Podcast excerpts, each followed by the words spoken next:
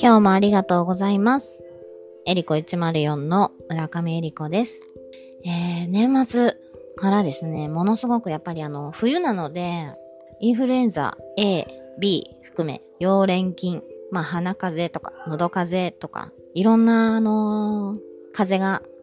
流行していて、あの、私があの勤務する薬局でもすごく風邪の人が多くて、その中でこう私が思っていることを今日はお伝えしたい。プラス、ちょっとおすすめのジェも紹介したいんですけれども、まず、あの、発熱した時に、みんなすぐにこう解熱剤を飲もうとする人がすごく多いんですけど、そもそも熱が出るメカニズムっていうのは、体に悪いものが入ってきたので、それをやっつけようと思って、体が反応、免疫が反応して熱が出てるんですね。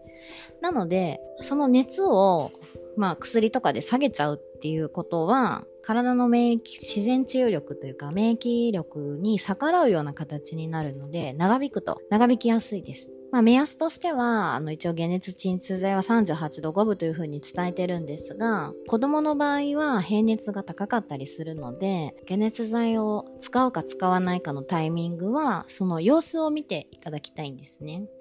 かぐったりしてるとか、喉が痛い、頭が痛いとかだったら、解熱鎮痛剤使ってもらってもいいんですけど、ただ熱が出てるだけで、寝てるだけとかだったら、なんか、無理、無理やりじゃないですけど、飲ませる必要とか座薬をね、使う必要は全然なくって、自然治癒力に任せた方が、治りが早いです。で、これはあの、インフルエンザではもう絶対的にそうで、それは私も自分が体感したことでもあるんですけど、まあ、40度近く熱が出ると辛いんですけどね。寝ることで体を休めてそれであの自己注力で治すっていうその自分の体の中に入ってあの作用しているウイルスを自分の免疫力で殺すっていうのがいいのでむやみに解熱鎮痛剤を使うことはすごく私はおすすめしないです。でこれは最近あの、ま、薬局のあの時でもすごいお伝えしてるんですけど、まあ、特に子供の場合はもう本当にやっぱ動物的な本能が強いのかなって思うんですけど、まあずっと寝てるとかだったら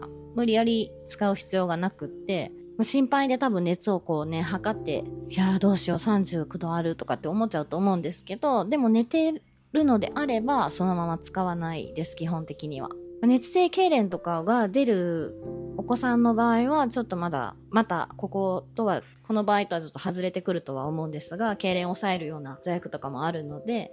違うとは思うんですけど普通の人が熱が出てるっていう場合はもう辛くなければ解熱鎮痛剤は使わない方が良いと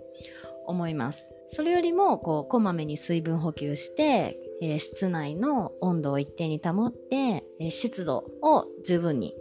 保つっていうこと、環境の方がすごく大事です。熱が出たらね、あの、びっくりするママさんたち結構多いと思うんですけど、まあ大人もそうなんですけどね。動物的本能としては、体があの傷ついたりとか、その病気になった時っていうのは、休むっていう風に本能が働くようになっているので、なるべく休みましょう、とにかくっていう。まあ、それにいいジェモンはね、次回またお伝えしたいなと